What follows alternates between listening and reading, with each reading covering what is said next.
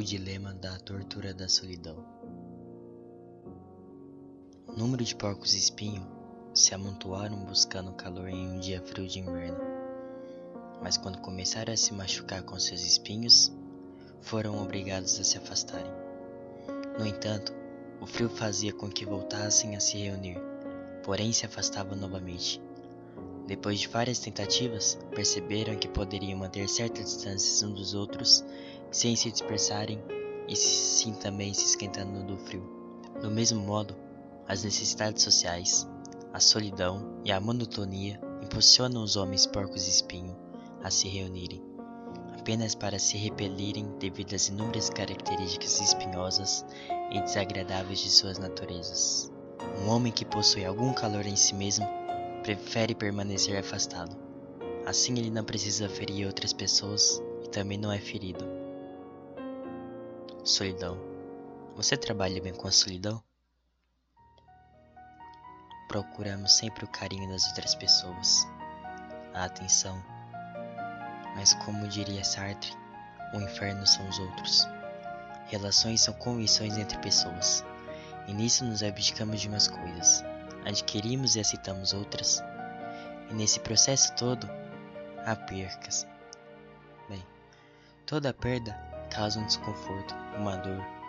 E essa dor nos faz ficarmos distantes das outras pessoas. Tudo bem, as outras pessoas te machucam e você se afasta. Ótimo, parece uma solução. Porém, aí surge um problema. Você consegue ficar sós contigo mesmo? E se sim, por quanto tempo? Redes sociais nunca nos aproximaram tanto de outras pessoas como atualmente. Estou solitário? Abro meu feed, o YouTube, talvez o TikTok. E pronto, já não estou só novamente. Olhando assim, as redes sociais me ajudam. Mas aí vem outro grande problema, que aparentemente é um problema que só eu observo e critico sempre. Quando estamos sós, mandamos mensagens a quem está distante.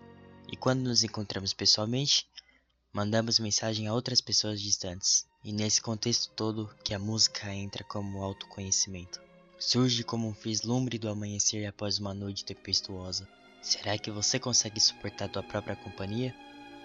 Só a ti e teu instrumento? Ou será um peso muito grande para você? Procuramos companhia nos afastando mais ainda.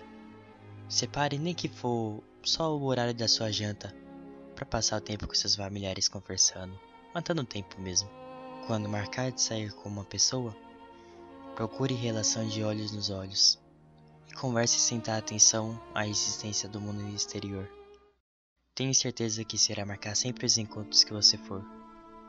Afinal, sempre nos lembramos daquela tarde que nos sentávamos e batíamos um papo sobre tudo. As horas se passavam e a vontade de ir embora já nem existia. E lembre-se que quando você não tiver vontade de encontrar uma pessoa, de sair, ou algo, em vez de você ir para ficar prestando atenção no celular e outras coisas e não na pessoa em si, não no momento, né? Lembre-se que é melhor a solidão total do que meias companhias. Obrigado por ouvir, curta, compartilhe e comente no YouTube lá, se possível. Tenha uma ótima semana e até mais.